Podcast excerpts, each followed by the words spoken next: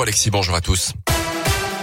Et à la une aujourd'hui, c'est parti pour la 20e saison touristique à Vulcania. Le parc de Saint-Tour-les-Roches, consacré aux volcans et aux phénomènes naturels, a ouvert ses portes hier et espère bien retrouver des niveaux de fréquentation normaux après deux années fortement perturbées par la crise sanitaire. Et pour cette saison anniversaire, de nombreux spectacles sont prévus. Des nouveautés seront également proposées aux visiteurs, notamment le jeu Quel héros êtes-vous? Disponible gratuitement sur l'application Vulcania. Il permettra d'orienter les visiteurs pour répondre le plus possible à leurs attentes. Grégory Mousseau est le directeur de Vulcania. C'est pour en fait donner un fil conducteur pour la visite et leur proposer quelque chose qui correspond peut-être à leur appétence du jour. Il y a peut-être des enfants qui aiment plutôt les choses qui bougent, euh, peut-être euh, des adultes qui se posent des questions sur des phénomènes assez complexes, assez techniques. On ne va pas s'adresser de la même manière aux deux et il y a des personnages pour accompagner cette visite. Le professeur Il n'y a pas de risque, ce sont des choses un peu plus de contenu, un peu plus technique, c'est plutôt l'apprendre et puis apprendre en s'amusant. Le s'amusant, c'est plutôt Matt l'explorateur avec de très belles images de notre planète l'aventurier, etc. On doit le lancer en 2020, on le lance cette année et donc on attaque le 9 avril. Le parc sera ouvert jusqu'au 13 novembre. Lancement reporté encore une fois pour ICOP, euh, prévu au départ le 11 décembre prochain. La première liaison Lyon-Bordeaux, passant notamment par Allier, n'aura finalement pas lieu ce jour-là. La coopérative évoque, je cite, des barrières persistantes en tant que nouvelle entreprise ferroviaire.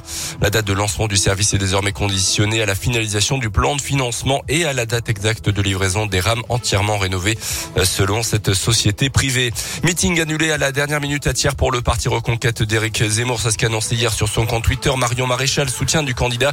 D'après elle, la salle de tiers était bel et bien réservée. L'équipe d'Éric Zemmour avait même récupéré les clés pour une réunion de ce soir.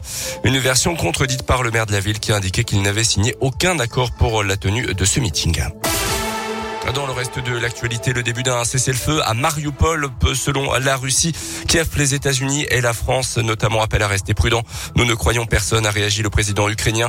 Des dizaines de milliers de civils sont toujours bloqués dans cette grande ville du sud de l'Ukraine, bombardée par l'armée russe.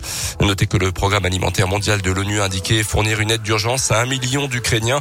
Plus de 6 millions et demi de personnes seraient déplacées actuellement au sein même de l'Ukraine.